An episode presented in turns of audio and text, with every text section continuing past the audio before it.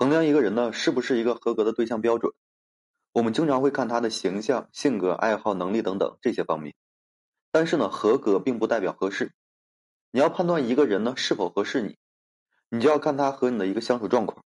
而最合适的那个人和你在一起时，既能够说互相吸引，又能够啊相互包容。其实恋爱的前提啊是吸引，恋爱的过程呢是保持吸引。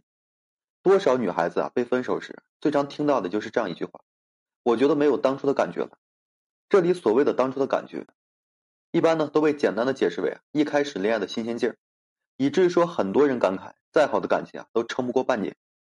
这样讲实际上是不确切的。否则就无法解释为什么很多人在一起多年能够说保持恩爱了。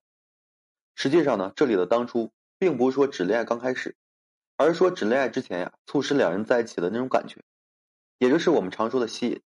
是否优秀决定你是否会欣赏他，但是呢，他的优秀是否能够吸引你，才决定了你是否愿意和他在一起。人呢都是比较自我的，尤其是在这个崇尚个性的时代，没有人喜欢被迫接受。当对方的行为啊足够吸引你时。他的所作所为在你眼里都会变得是赏心悦目，他的努力和付出呢，会轻松的得到你的肯定和反馈，因为对方呢是你欣赏的，肯定他呢就是肯定你自己，而自我肯定这件事情，人一辈子呢也不会厌倦，即使说他要是做错了，在你眼里也会变得更加容易接受，原因呢很简单，否认他就是否认你自己的眼光，谁闲着没事和自己过不去呢？而与之相对的，如果说他不能保证对你的吸引，他的一切在你眼里都会变得是索然无味。慢慢的呢，你就会对他越来越刻薄，并且呢会变得更加吝啬，在对待喜欢自己自己啊却不喜欢的异性的冷淡态度上，男生一般还会给对方呢留点面子，女生却毫不留情的表现出来。既然说恋爱前就互相吸引，那为什么恋爱后很多人会抱怨没有当初的感觉了呢？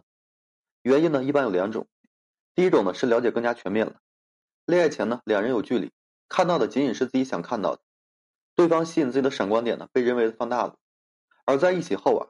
随着说了解的更加全面，其他平凡的地方逐渐的暴露出来，本来的闪光点就是自然的随之暗淡了。第二种原因啊，一般出现是靠追求得来的爱情。在这个追求过程中啊，男生为了吸引女生，努力表现出自己优秀的一面，而暂时掩盖了自己身上普通的一面，给了女生一个过于完美的第一印象。而在一起之后呢，男生沉浸在什么呢？大功告成的一个满足感里，开始盲目的放飞自我。原先呢，苦心营造的闪光点。哎就是为了吸引女生的地方，慢慢的减少了，普通的一面呢，反而是越来越多。那么女孩子啊，肯定会失望的。很多言情小说啊，都会出现这样一句话，就是你变成什么样，我都喜欢你。这句话呢，听起来很感人，但是却漏了一个前提，那就是啊，只要别丢掉最吸引我的那一点。有了这一点呢，他就是万中无一；没有这一点，他呢，就只能和别人在同一起跑线去竞争了。谁能保证自己永远赢呢？所以说啊，恋爱的前提是吸引，恋爱的过程是保持吸引。所以说呢，如果一个人在和你相处很久之后，仍然能够保持对你的吸引力，要么是他的魅力经久不衰，要么是他本来没有那么优秀，但是为了你啊一直保持。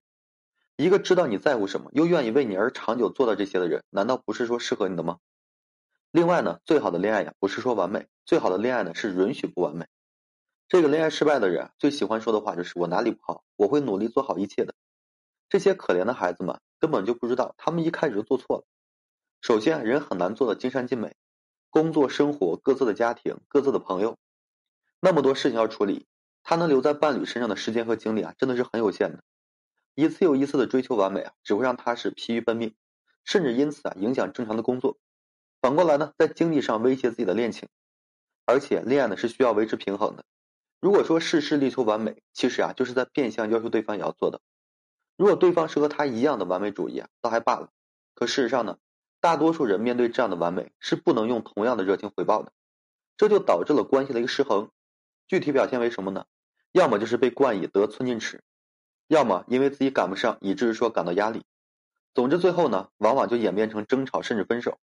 所以说，那种习惯呀，用于盲目奉献来维持恋情的行为，实际上呢是种变相的偷懒，是不动脑子只动手的一个典型表现。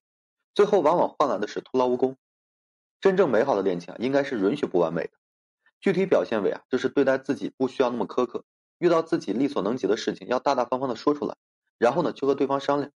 这也是在给对方一个反馈的机会。如果说对方真的总不能原谅自己，总不能体谅自己，那这样的恋人，真的是不要也罢了。同样的，也要允许伴侣啊有不完美。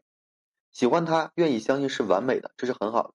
但是不能因此啊就对他产生苛刻的要求，这样只会给他承受不了的压力。一个知道和你相处的底线，知道何时该止一步，该让一步，该进一步，懂得体谅的人，才是适合和你在一起的人。能否相互吸引，决定你们能否说熬过时间的一考验；能否说相互体谅，决定你们能否说经受矛盾的考验。一个既能陪你平淡，又能伴你风雨的人，才是真正适合的人。好了，今天呢就跟大家分享这些。如果说你现在正面临婚姻、情感挽回一些问题困惑，不知如何解决处理的话，就添加我个人微信，在每期音频的简介上面。有问题的话，我帮助各位去分析解答。